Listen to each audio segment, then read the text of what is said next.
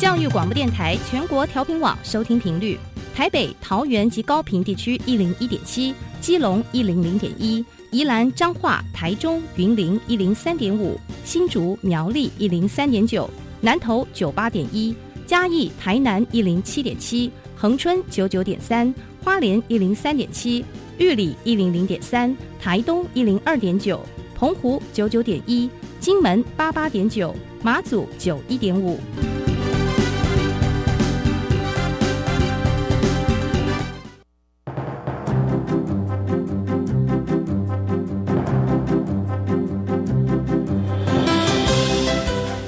湾的教育要怎么做才能使孩子面对未来的社会呢？当我们期待孩子改变的同时，也期待教师的教学方法跟着改变，家长的观念也一起改变，一起携手协力同行。谢若楠老师带您探索自发互动共好的十二年国教新课程，听见台湾教育的改变。欢迎收听《国教协作向前行》。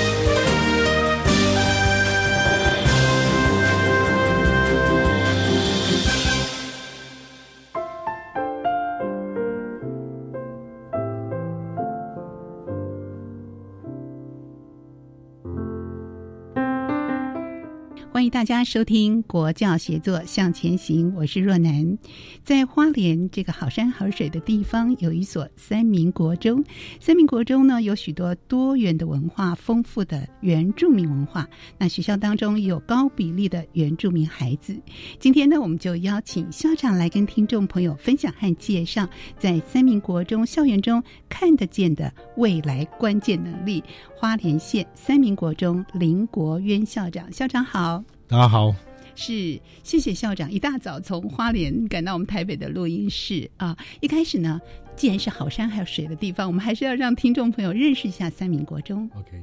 好，大家好，我是花莲三民国中的国元校长。那我们学校呢，地理位置刚好在这个花东纵谷的中间的位置，嗯大概距离台东跟花莲各一百公里左右。所以，我们小朋友要建立一下他的叔叔，就是麦当劳叔叔或者肯德基爷爷，大概都要开个一百公里左右这样子。那地理位置这样刚好在五鹤山底下，那我们学校大概都可以维持在一百出头个学生这样子。那主要的学生来源大概有两大族群，第一个是呃，因为我们学校比较特别，我们学校虽然只有六个班，但我们有一个班，其中有三个班是体育班。那我们体育班有三个单项是棒球、还有举重跟射箭。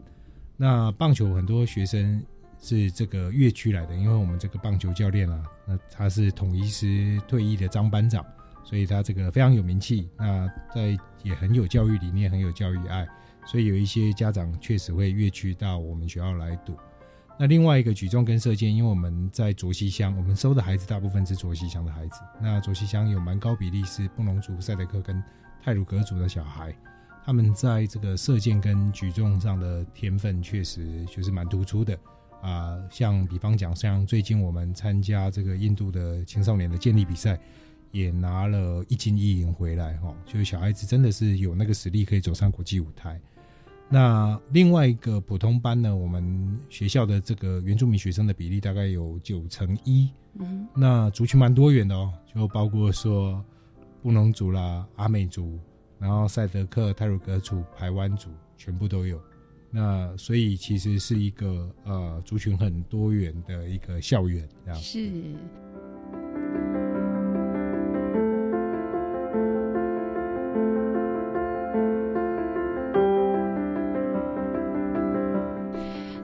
样的一个校园当中，其实校长待了很长的时间，从老师开始啊，现在担任校长。然后呢，在校园中，我们都希望培养孩子的关键能力。对您来说，孩子的关键能力会是什么呢？嗯哼，嗯，这个其实我我自己本身的看法是这样，就是当我当初任教师的时候，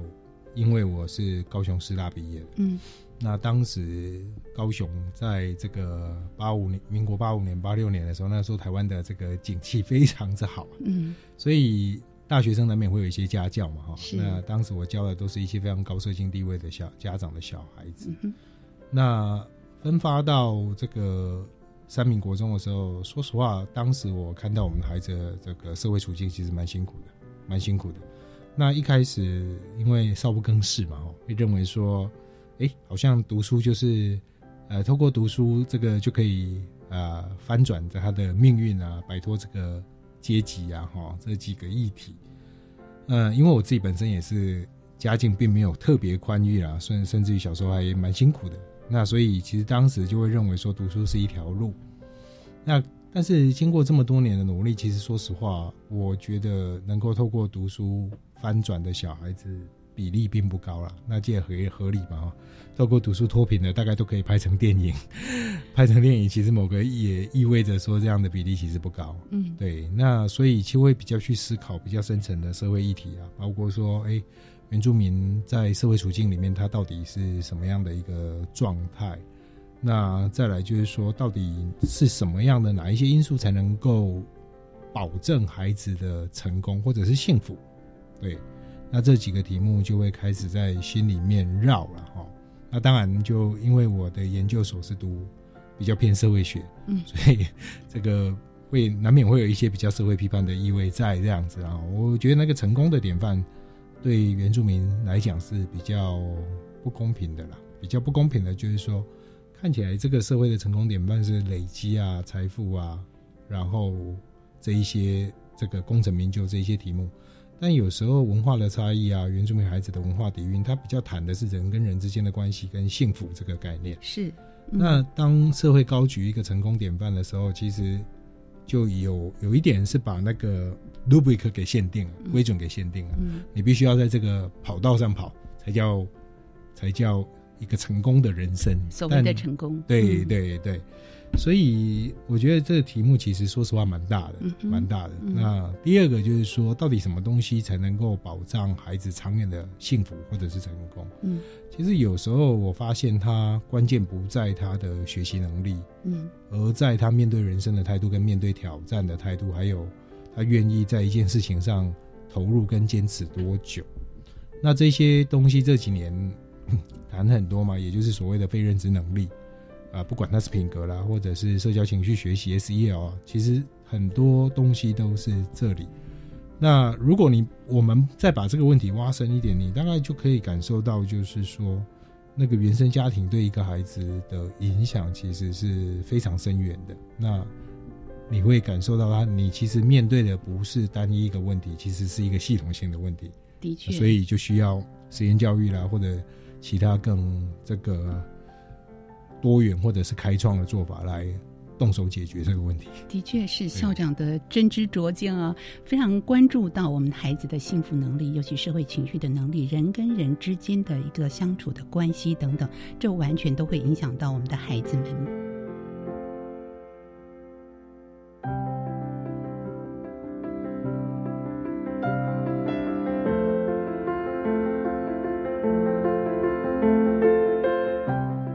我们怎么样来协助孩子们？尤其像讲到非认知能力哈，一所学校如果能够重视到这个关键的点，那可是我们需要一些。相关的实际的做法和作为来帮助我们孩子也认识自己、自我觉察之外，也知道怎么样跟同学、同才、跟师长、跟这个社会做连接。所以，我们对于三民国中目前进行的一些方式非常的向往，也想要认识、了解一下。首先，我们先来理清一下，校长说是公办民营啊，这代表一个什么样的意义？稍微简单的解说一下。OK，好，那公办民营它其实。有一点类似像美国的 charter school，嗯，然后它比较比较呃主要的几个差异就是第一个就是说，呃，这个学校是由基金会或者是 NPO 组织来执来运作，但基金会看起来乍看之下以为对学校的控制很高，其实没有。他大概只有一件事情可以决定，就是校长人选这样。所以说实话，就是说基金会其实透过校长人选在影响或者是在带领整个学校往前走。那它的经费上会稍微宽裕一点点，因为其实说实话，现在公部门的经费，大概你把人事经费打掉以后，你可能连租个游览车让学生出去校外教学 都有困难。对对，然后有一些学校。也不能说有一些学校，蛮多学校可能连买书的钱都是一个负担。是，所以我我其实也觉得这很奇怪了哈，因为这个教育如果是一个投资的话，看但扣掉这些人事经费，好像剩下可以运用的不多。那公办民营这个制度呢，就基金会在额外挹注其他的经费来 support 这一些比较偏软性的这个志愿。举个例子来讲啦，这个呃聘一些学生需要的辅导人力啦，或者是办一些学生的活动啊，或者是户外的参访啊，给学生一些奖励啊，买一些这个会用到的这个社交情绪学习相关的教材啊，大致这几件事情，我们都是靠基金会的经费来 support 的，大概是这个样子。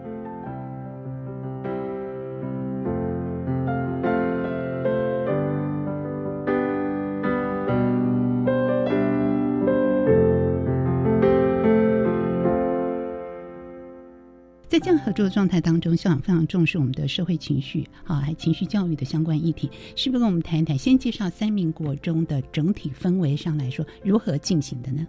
？OK，呃，社会情绪学习它其实是一个很有趣而且很大的题目，特别是对于东方人了哈，特别是对于东方人。那我大概会解释一下 为什么特别是对于东方人这样子。呃，因为其实社会情绪学习它大概有五个很重要的构成的部件，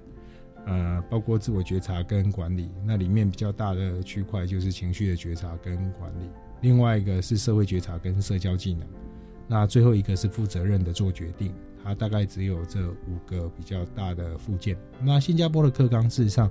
在核心价值的外面一圈，其实就是这。SEO 这五大部件，嗯哼，那在台湾的课纲里面，这个比较显比较散落在各地啊，也没有没有比较高没有高举这件事情的重要性。但这件事情的重要性其实是应该被高举了哈，因为大概从刚刚那五个部件里面，你会谈到就是说情绪，这是我们一辈子的议题嘛，真的啊。嗯，那第二个就是说，呃，你的社会觉察跟社交技能，这当然也是一辈子的议题。那做选择，人生的决定，这这个更不用说了，就每一个决定都会影响你的未来嘛，哈。所以它它其实是对我们人生的幸福或者成功来讲，都是很重要的一个练习。我用的词是练习，不是学习。嗯哼。的原因是因为说，呃，它其实是活的，它其实是活的，就是说你每天发生的事情，嗯，都可以跟你的老师、跟你的导师、跟你的家长。在社交情绪学习的这五个维度上做复盘，是那复盘了以后，你才能够在下一次遇到这件事情的时候，有一些学习跟成长。那所以是 SEO 就是社交情绪学习这件事情，跟我们传统的国营宿舍这种考科啊，非常不一样的东西，就是说老师必须要陪着学生在生活里面练习。那因为老师你必须要陪着学生在生活里面练习，所以很重要的一件事情就是你能不能以身作则。是，这个会考验了这个你的 SEL 是不是真的落地了哈。举个例子来讲，当我们跟学生说要情绪觉察跟管理的时候，那但是你在班级经营的过程里面，你遇到很吵闹的情况之下，你还是去吼学生，然后吼了以后，你还坚持你的吼是对的这样子，那这个可能就会。对学生产生一个不好的示范，他对你在谈 SEL、谈情绪觉察管理这件事情的信任度就会大打折扣。的确是。那所以其实一个学校在推 SEL 的时候，他他其实最难的，但确实很关键的第一步是那个 school wide 就是学校层级老师自己本身能不能练习 SEL？你不你不需要做到一百分。但你必须要在学习的路上，那学习有没有达到一百分？其实不会有达到一百分，因为幸福这一件事情，SEL 这一件事情，它不是结果导向的，它是历程导向的。的确，所以你不是不能发脾气，而是你在发脾气以后，你怎么应对你的发脾气，怎么理解你的发脾气，然后怎么跟学生说明你的发脾气，或者甚至于跟学生道歉，这几件事情才是。历程性的，而不是那个结果性的。我们期待你这个情绪管理非常圣人般，完全这个喜怒不形于色，不是这个意思。你是可以坦然接受你的情绪，包括失控在内。那所以学校的氛围其实是从学校学老师自己本身做起，老师能不能自我揭露自己的情绪？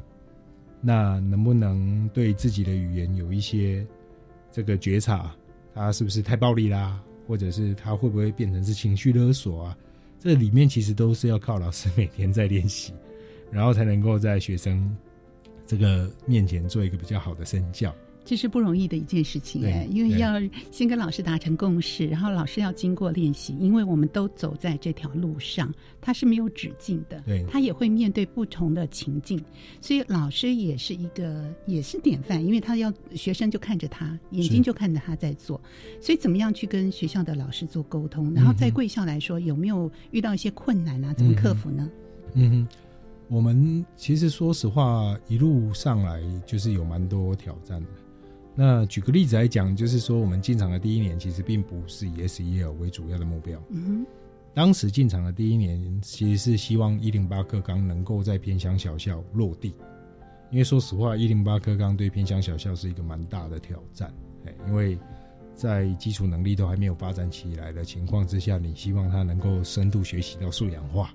说实在是一个蛮大的挑战。所以我们当时进场的时候，是希望能够摸出一个 pattern。能够让这个一零八课纲在偏乡小校落地，是对。但是进来以后，老师们就发现那个我们跟目标之间的 gap 其实蛮大的，因为一开始新的团体进来以后，对这个场域的学生不熟悉嘛。对。那大概花了半年的时间熟悉孩子以后，他发现那个 gap 蛮大的，这个 gap 自然而然会变变成老师的压力，变成老师的压力。以后我们有一次在基金会每一年会举办峰会跟共识演。我们有一年在寒假峰会的时候，我们呃结束以后会有一个老师的围圈。那老师围圈有一点像分享你今天所心得啊，或者是收获啊，或者你今天的感受啊、情感啊、情绪啊，种种都可以。那其实那一个时间点，老师的压力就爆发了。所以我们事实上在那个围圈以后，就把这个。锅子给揭开了，把这个锅子给揭开，就是说，好吧，那我们大家来谈谈我们的压力跟情绪，还有我们来谈谈我们的目标到底会是什么。所以从那个起点以后，学校的老师的氛围开始啊松动，开始松动，就是作为我自己本身作为一个领导人呢，我也把自己放在一个领导人的位置，把自己放到一个学习者的角度去，那跟着老师一起了解学生的需真实需求是什么。所以后来我们就凝练了三个我们的目标了哈，一个对学生的一个期待，第一个是真心爱自己，那第二个是用心的赋能自己，第三个是持续的为自己长远的幸福做出选择与承诺这样子。那为什么要去凸显真心爱自己这一件事情？就是说，我们孩子在成长的过程里面，他的成长经验其实给他很多的暗示，就是嗯，他可能是。不值得这一切，或不值得个什么东西这样子，所以到青少年时期，他开始在探索自我概念的时候，他会有一些晃晃荡这样，就会一些摇摆。那这摇摆通常会有几个这个伴随的这个尝试，然后通常都是往比较负面的，他可能会接触香烟呐，可能会接触酒精呐，啊，甚至于他可能会有一些自残啊。其实都是在他自我概念建构的过程里面的一些挣扎跟探寻，对。那所以我们其实是希望给孩子一个概念，就是每一个人都值得。那这个不论出身，其实每你只要愿意在自己的热情上持续的选择跟承诺，你 someday 就会有一些成成就了这样子。所以我们的第一个题目才会定在真心爱自己。那也因此，老师在。这个课堂上，S.E.L 课堂上跟学生蛮做了蛮多自我概念的东西，那做了蛮多这个情绪觉察的，包括说他会让他在每天的联络簿上啊，用三个描写情绪的智慧词汇来写他当天的心情。那包括说他甚至老师也会设计学习单，让学生去画那个他今天的情绪人形。因为觉察是自我概念建立的第一步啦，所以没有觉察就没有后面的那一些这样子。那所以老师把这一块的基础做的蛮多的。那另外也会让他有一些社交技能的锻炼，比方讲他会像老师有设计这个交朋友宾果，那他可能是一个五乘五的九宫格，哎，不是五九宫格，那二十五宫格了哈。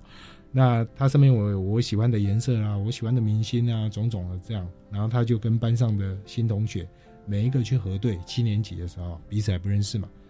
看我们的兴趣啊、偶像啊、嗜好啊、喜欢的颜色是不是一致。那其实透过这样的一个活动，学生会对话，那你就创造了很多连结。你在完成这个学习单里面，你班上有二十个学生，可能就每一个人都跟十九个人讲过话。然后也对同学有一些基本的认识，像这样的一个材料去发展他一些社交技能练习的机会。那 base 在这一些以后，我们才有办法一步一步去把学生对自己的概念呢，还有我怎么样跟人互动，有足够的练习机会，让他可以比较懂自己，然后也比较懂他的同学。所以，真心爱自己这个部分，先从七年级开始做起，还是每个年级我们每一个年行？级都有啊，几乎是随时随地每个年级都要进行的。是因为为什么随时随地每个年级都要进行的原因，是因为说，呃，他对自己的负面印象或者是负面的评价，嗯，他其实进到国中了，就国中学生，他不是一张白纸。他进到国中的时候，他大概有一些对自己的既定印象了。他那个负面评价其实已经一段时间很稳固了。那你不太可能透过一次性的课程、一次性的练习，哇，让他变成是一个这个阳光正向的男孩或女孩，这不太可能。所以他其实有时候会随着这个年龄增长，一样的议题反复的在面对。那等到九年级的时候，稍微哎稳定一点点，有时候会是这个样子。嗯，对，所以要不断的来做练习，练习真的很重要。怎么样来真心的爱自己，用心的赋能，同时做出选择和承诺呢？好，这是关于如何的用心爱自己，老师都会带着我们同学们来一一的练习。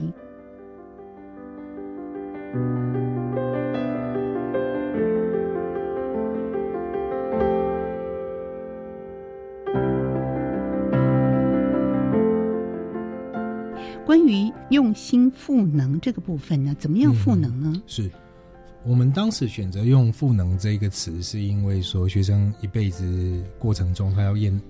运用到的技能很多嘛。嗯，第一个就学习如何学习，在我们学校是一个题目，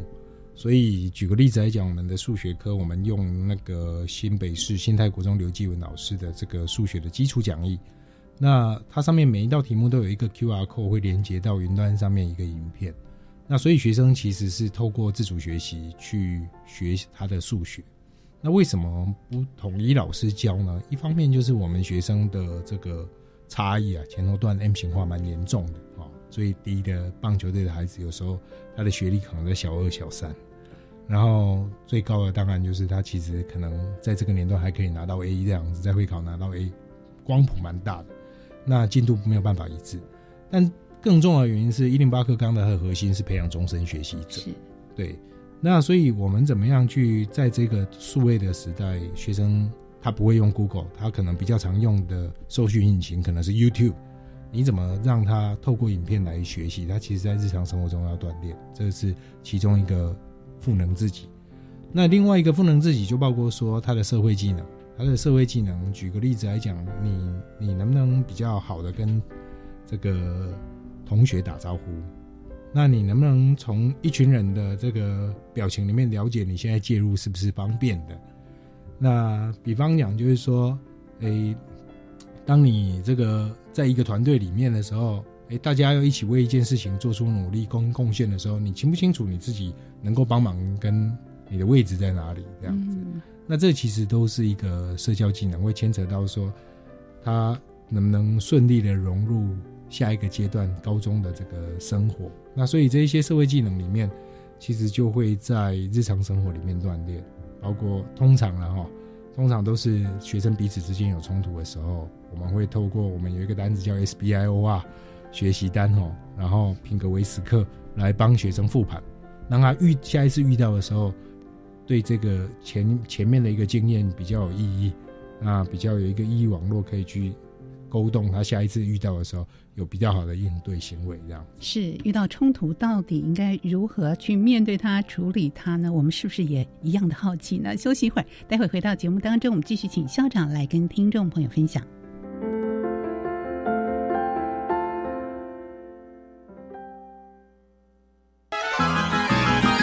明年一度的总统府音乐会，今年将在高雄流行音乐中心举行，以海洋为主题，跨世代、跨国界、跨族群，融合多元曲风。教育电台同步广播直播，由端端主持，为您带来如临现场的音乐响宴，并且穿插赏析。锁定收听七月八号周六晚上七点到九点空中音乐会。我以前在学校就有申请就学贷款，但是刚踏入社会要缴贷款有点困难呢，怎么办？我也有就学贷款啊，但是我有办理缓缴本息、延长还款年限，另外还有一种是只缴利息不还本金的办法可以用，这样就可以减轻还款的负担喽。好哦，有了这些宽限的办法，我才能跟你去旅游。耶！我们赶快来向贷款银行申请看看。以上广告是由教育部提供。我们来搜寻什么是海洋教育推手奖。这是为了表彰致力推动海洋教育的团体、个人、地方政府及课程教学团队，希望鼓励民间资源挹注，凝聚各界力量，深耕海洋教育。什么时候报名呢？即日起到七月十号。我们学校可以参加吗？当然，更多推手就可以促进海洋教育的传承与扩散。以上广告是由教育部提供。台湾弦乐团，我们都在教育广播电台。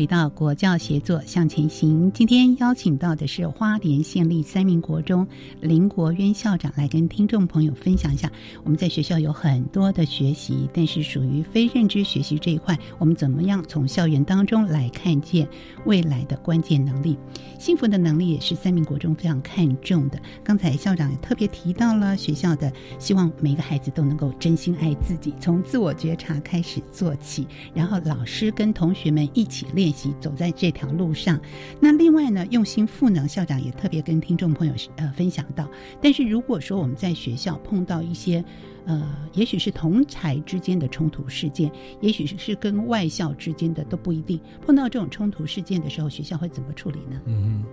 嗯，一般的学校，包括我自己本身，这个十几二十年前在三民国中服务的时候，是其实当时是用一个东西叫违规事件处理表，哎。对，那其实比较倾向是惩罚的意味在这样子啦。那但是我们现在把它发展成是一个学习机会，因为其实这个我刚刚提过嘛，这人生如果你是成功导向，那它是结果论的；那如果是幸福导向的话，它是历程论的嘛。哈，那它是历程论的时候，每一件事情都是你人生的养分，所以我们会把学生的一些违规事件视作他的一个学习的机会。因此呢，我们就发展了一张学习单，叫 SBIOR 学习单，或者 SBIOR 品格维时刻这样子。那为什么是这五个字母呢？S 是 Situation、Behavior、Impact、Option 跟 R 有三个了哈。那 S 就是 Situation，就是你要描述清楚，在这个单子上面写下来什么时间、什么地点跟什么人发生了什么事。那 Behavior 就是你用了什么样的行为，用了什么样的姿态去处理这件事。Impact 就是它导致了什么样的结果，不管是对东西啊、对对方啊，或者参与这些事件的人，甚至于是对自己产生什么样的结果。O 呢有两个 O，第一个 Option 就是说，如果重新来一次的话，你会怎么理解这一件事？那这个提问其实很、很、很有趣。为什么呢？因为我们发现，就是学生人跟人之间的冲突，有时候蛮高比例是来自于误解，因为大脑设定的关系，所以你会用自己的居模、基模去揣测对方的意思，那猜错的比例还蛮高的。所以重新来一次，你怎么理解这件事情，是一个很重要而且很有威力的提问的哈。有时候他是要跟你玩，但你第一时间在你的情绪下，你把它解读成攻击，那两个人就产生冲突啊。那第二个 O 就是，如果重新来一次的话，你会用什么样不一样的行为来面对他？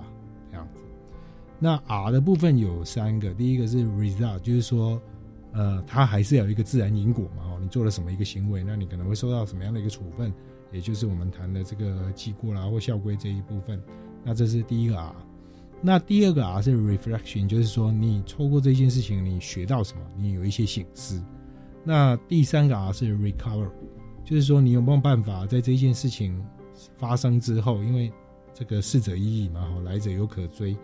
在这件事情发生之后，你有没有办法去把一些东西给 fix up，给它修回来？不管它是你摔坏的椅子啊，或者是你伤害的同学，你能不能跟他真心的道歉，把这个感情给修补回来？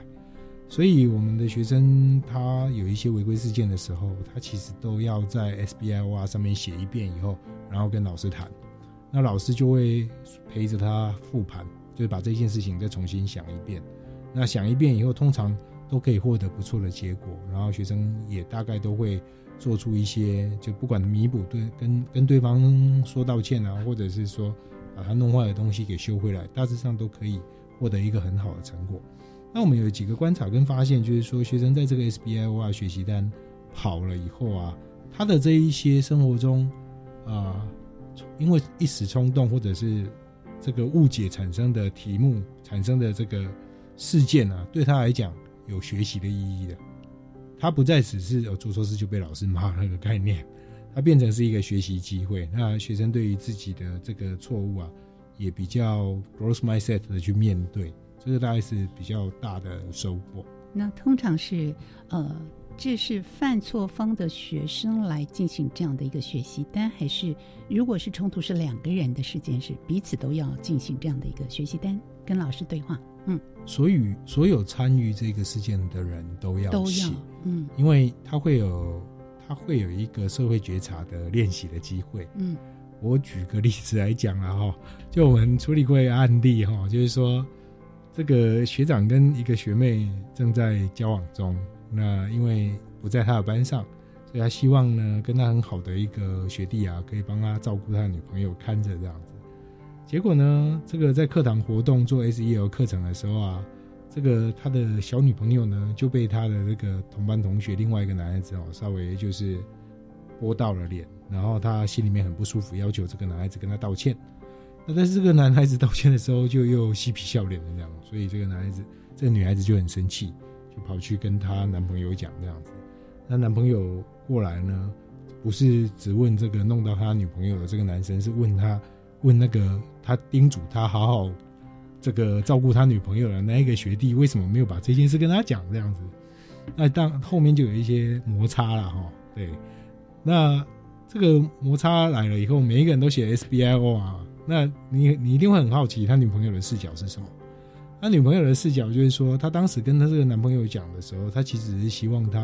男朋友呵护她一下而已，她并不是要找他真的到班上去做些什么。这样。就是你听我讲就好了，对，接住我的情绪，对，我没有要你去处理什么事情，对对，所以你大概就可以看到，就是一个是单一事件，嗯，那不同的利益关系人参与到这个事件里面，他的视角是不一样的，嗯，那他男朋友其实也没有跟他女朋友核对过他的需求，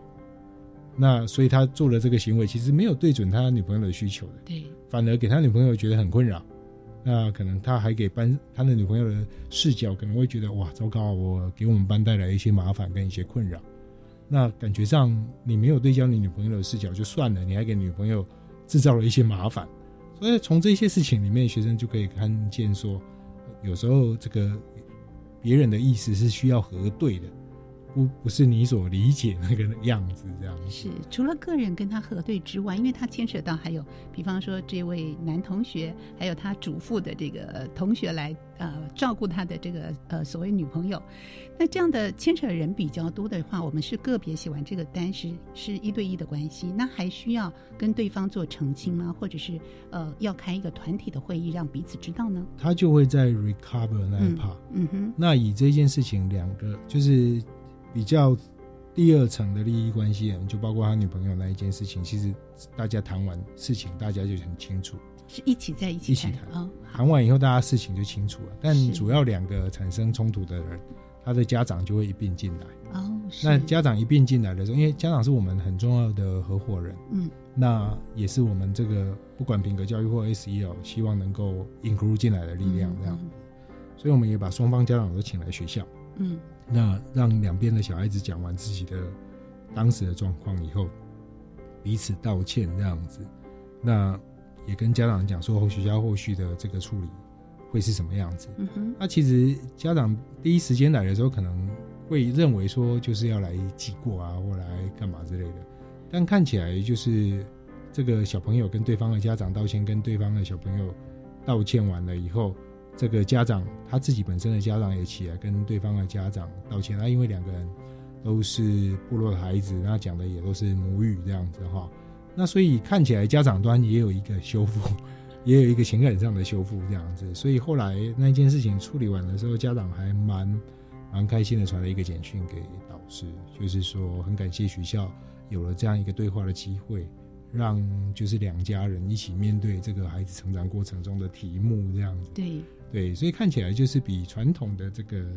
把家长叫来学校念一顿啊，你 的小孩子为什么这样啊，诸如此类的好很多的。是比起这种惩罚式的这种导向，我们更在意的是彼此的对话啊，是不是有一个机会让孩子有自我觉察，也了解了我们在呃情绪的状态之下，我们应该如何来面对这样的议议题。好，所以这是一步一步需要一些学习和练习的，怎么样赋能，怎么样用心的给孩子这样的一个机会和能力。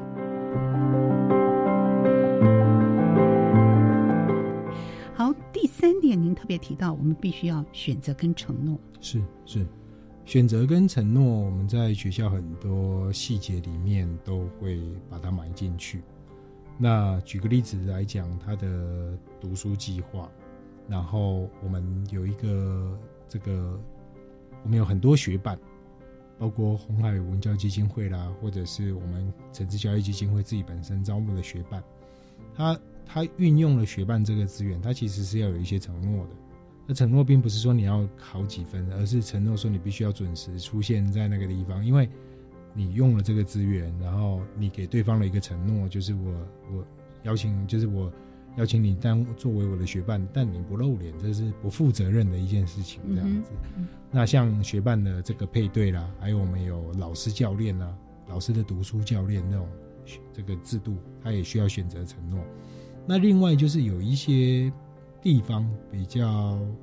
呃跟学生相关的事物上，我们会让学生自己做决定，自己做决定。举个例子来讲，我们有一个刮刮卡。那这个，你如果有在学习上或在课堂上有好的反应，老师会给你一个刮刮卡。那你刮了以后有点数，点数你可以有两个学作用。第一个，你可以自己去换东西；第二个，你可以把你的点数捐出来给全班。然后捐出来给全班，你集满六万点以后，学校会补助你一台游览车的钱，你可以去校外教学这样子。哎呦，很好奇同学们的捐出来和个别使用的情形。捐出来的比例非常的高，看起来这个老师导师都带的很好，学生那个亲社会行为对那个社群愿意贡献的那个态度都蛮正向的这样子哈。那所以就是说，当他捐出来以后，就要讨论他我们要去哪里。那谁负责什么？谁负责什么？那这里面你就要选择你要在哪一组，那你就必须要当责的去把你那一组的事情处理好。嗯，比方讲，我们有一个班选择到台东去看电影，那就有一个午餐，他们就去爬了附近的这个面店，哪一家比较有名？那就有一组的同学就选择他要去当这一组，那他就必须要去 booking 那个面店，跟他打电话预约啊，种种这些事情他要处理好这样子。那另外一项学生的毕业旅行，我们把它当成是一个小小的 PBL，所以学生其中有一天是自主规划他那一天要去什么，不是旅行社给你的一个罐头行程，嗯，是你自己规划你们这个小组要去哪里，对，然后要去探索什么，嗯，那这里面会充满了选择嘛，包括说你你到底要去哪里，你的交通工具要怎么解决，那你中那一天的午餐要在哪里吃，类似像这样子，有很多选择。那一般招标的过程里面，其实不会让学生进到这个评选的这个委员里面，那因为他是未成年人，所以他也没有办法进入在评选，但他可以全程听，他可以把他的想法提供给当场的委员。那也有委员会采纳这个学生的意见，就在评分表上按照学生的评分去打分数。嗯，那像童军录影的招标啊，其实我们都是让学生进来听，让学生做决定的。那为什么要做这一件事情？除了选择与承诺以外，还有一个更底层的原因，就是说，我们发现我们的学生他有选择困难症。他有选择困难症，不是因为他有太多选择，是他一路上很多经验是没有选择，所以等到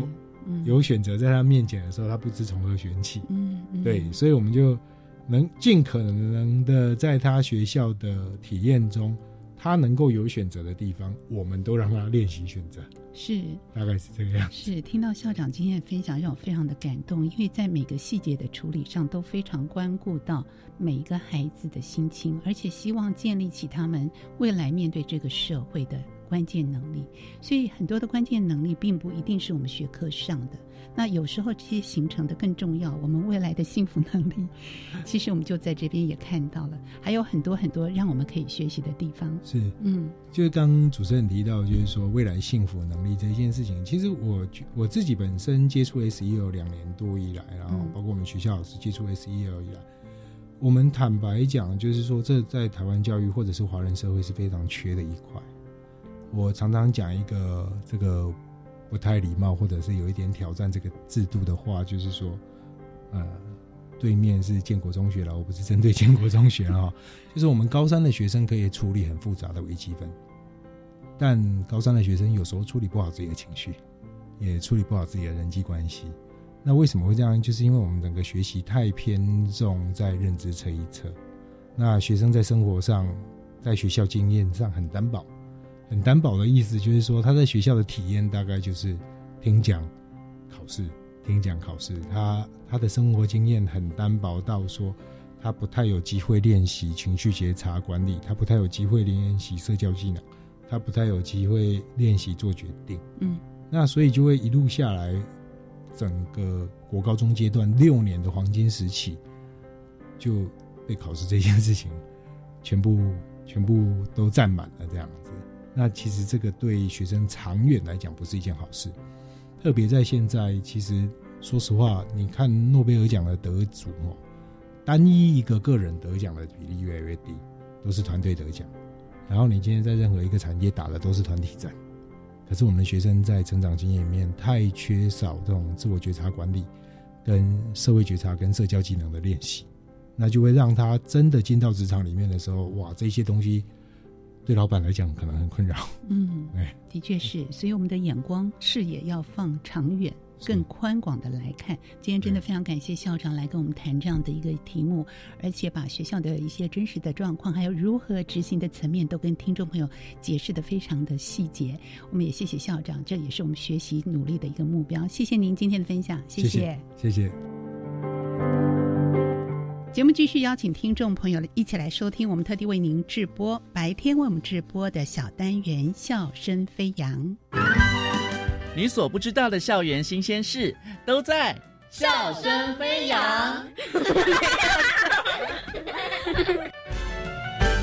欢迎来到《笑声飞扬》，我是白天。为大家邀请到的是来自士林的台北市立三育国小的黄心莹老师，老师好，你好，老师可以先帮我们介绍一下三育国小是位在哪边呢？三育国小呢是位在天母东路，在天母国中的隔壁。那离那个棒球场近不近呢？非常近，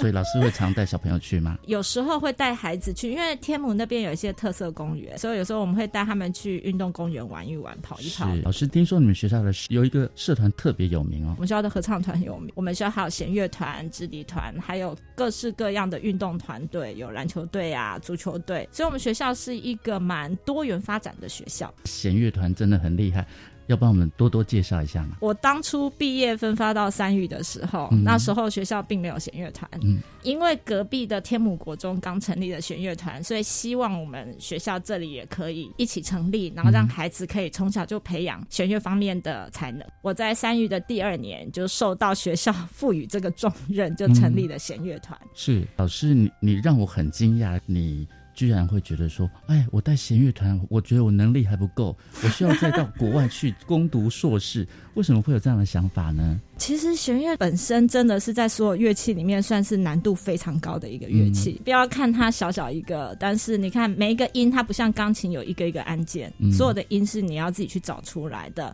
然后演奏的技巧其实是一个非常困难的嗯一个演奏的乐器。那时候我接到学校的这个任务，成立了弦乐团。嗯那其实你知道，天母那边的家长也都很卧虎藏龙。对我是真的非常战战兢兢。我们的家长里面有很多是音乐专才的老师，嗯在各个音乐班啊，或者是各个学校担任。所以呢，带了一段时间，我就发现自己对于这方面的经验，因为我刚开始带就是以我在音乐班里面参加弦乐团的经验来经营这个，到后来发现不足，所以大概在带了两三年以后，我就申请到美国去进修。老师，那你攻读的是比较古典的，还是有一点点爵士呢？我攻读的应该算是比较古典的啦，因为我本身还是以音乐教育为主嘛。嗯我申请的是那个哥伦比亚的美国纽约哥伦比亚大学的 Teachers College，就是教育学院，是所以我们还是这个学院的课程都会比较 focus 在就是在音乐教育上面。嗯那我就有特别去选修指挥啊这个部分。那老师，你选修了指挥之后，回到三育国小的这个弦乐团，学生在接受老师指导的时候，或是你在指挥的时候，他们有没有很乖的照你的方式来成长呢？后来我们学校有稍微调整了一下方向，所以呢，其实我还是继续在带弦乐团，但是学校后来有聘请一个更专业的指挥，嗯就是我们现在是有一个刘怀英指挥，他是本身是天母国中弦乐团的老师，建中弦乐团也是他指导的，现在就是一个比较辅佐帮助孩子的一个角色。黄信颖老师哦，嗯，弦乐可以帮我们简单的介绍一下吗？你觉得哪一种乐器是比较难指的？因为我知道说家长朋友可能很喜欢送小朋友去学小提琴啊，嗯那他们到弦乐团就说：“老师，这 piece of cake 太简单了，你可以教我难一点的吗？你教我大提琴好了，或者中提琴啊什么的。”哦，应该不会有人这样想。弦乐基本上就是小提琴、中提琴、大提琴跟低音大提琴。我自己的主修是中提琴。嗯其实中提琴跟小提琴的演奏方式是比较像的，嗯但中提琴它是体积比较大，然后它看的谱号是中音谱号，所以它的入手会稍微比较难一点。所以很多小朋友都是可能先学小提琴，然后之后再转成中提琴这样子。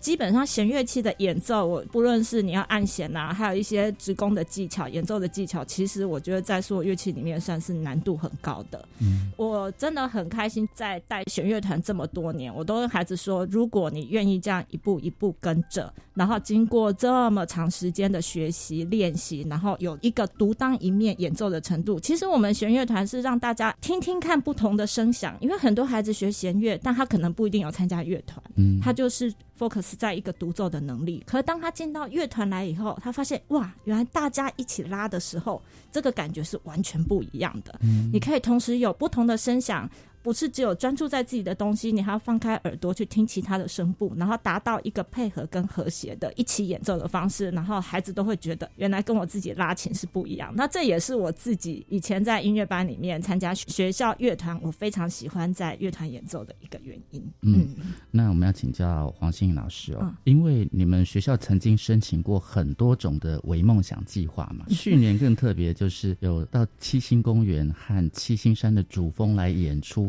那个压力，高山的压力会不会对演出有一点点影响呢？呃，其实高山压力没有，但爬山压力有。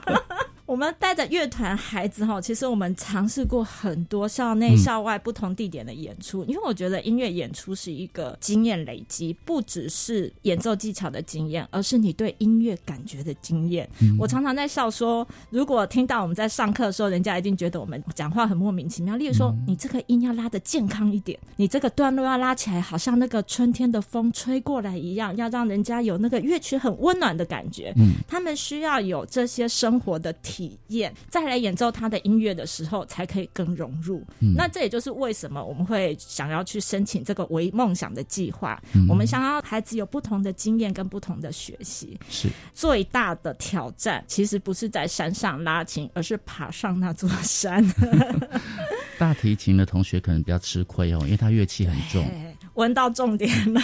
大提琴其实不好意思，锻炼的都是爸爸，爸爸帮忙扛就对。因为大提琴的体积比较大，其实我们有试验过，就是孩子在抬脚的时候，那个台阶那个琴可能就会不小心去撞到。那你知道，因为每个乐器其实都有点珍贵啦。我们跟孩子说，不管这个乐器的价钱，而是很像那个武侠小说里面这些江湖剑士，他们都很珍惜他们的剑。每个演奏者也要珍惜他的琴，因为琴跟你是一体的。你拉出来，他拉出来的东西其实就是你一个心情的表现。老师平常也有就带着小朋友去做公益。嗯，我们当初会开始做这件事，是因为我们相信音乐是有力量的。嗯，在听到一些音乐的时候，是会感动人心的。那我们希望把这些感动的东西，可以带给不同角落的人。我们会去一些老人院或者是孤儿院，就是从弦乐团创始到现在，我们都会尽量找这些东西，找这些机会带孩子去演奏。我们说，也许我。我们不是金钱上很富裕，或者是物质上很充实，可是你的音乐可以让他们的心灵更富足，这也是一种付出。所以，我们希望借由这样子的活动跟机会，然后让孩子去看看一下不同的世界，或是看看他这样的音乐。像我们去老人院的时候，我们就会挑选一些台湾民谣啊，拉大望春风什么的，爷爷奶奶他就跟着一起唱，看到他们那种很开心跟着音乐一起唱，很舒服的感觉的时候，我们心里也是很感动的。其实呢，音乐可以。陶冶人性哦，嗯，特别是三育国小，除了做公益之外呢，未来还会想要申请什么样的微梦想计划呢？这个也是我们一直在思考的一个目标啦。不过我们倒是有进行一个也蛮有趣的计划，我们去捷运站演奏快闪吗？对对对，快闪演奏。因为呢，台北市捷运局其实有一个音乐进站的快闪计划，是可以提供给很多社团来申请的。那疫情前我们有做了这个申请，但是因为疫情的关系，就先暂时终止。这个学期发现疫情的状况比较和缓以后，我们又重新提出申请，然后去演奏。那这也是一个非常有趣的经验，我们第一站先到东区地下街，在地下街里面演奏，带着孩子，我们真的是大队人马，背着乐器，拿着谱架跟乐谱，我们就从东区的蓝线，然后呢到台北车站转站，到红线，坐到大安森林公园站演出。是，哇，有爱心的老师搭配上我们的对社会未来有同理心的同学们，我相信三育国小的弦乐团哦。以后一定更蒸蒸日上。其实我在三语已经二十几年了，从第一届我教的孩子，其实到现在都还是有跟我有联络。我觉得非常感动的是听到孩子们的回馈，嗯，有孩子有告诉我说。老师，我以前觉得练琴很辛苦，可是慢慢拉出东西以后，我觉得很有成就感。那我现在长大以后，也许后来因为课业压力啊、学习、工作很多事情没有继续。嗯。但例如说，我去欧洲旅行的时候，我发现我会特别去找音乐会听，因为这些东西我小时候拉过，我听得懂。我发现说，哎，我听我可以接触的东西，或者是我感动的东西，比别人更多。嗯。所以我一直跟家长们说，其实我相信他们来学音乐不是。为了成为什么音乐家或演奏家，但我们现在给孩子这个机会，在他心里播下这颗种子了以后，其实慢慢的，我们不知道会怎么样，但他就是发芽了。对，那他会在他人生里面带给他哪些帮助或感动？这个我们不知道，但是一定会有的。非常开心可以邀请到台北市立三育国小的黄心颖老师跟我们的分享哦，感谢您，谢谢，谢谢大家，拜拜。我是白天笑声飞扬，下次再会喽。好，今天节目呢就进行到这，非常感谢您的收听，也欢迎听众朋友可以上网订阅我们的 Podcast 节目《国教写作向前行》，欢迎在每个礼拜三的晚上按时收听。我是若楠，下周见喽，拜拜。自发学习，师生互动，创造共好校园。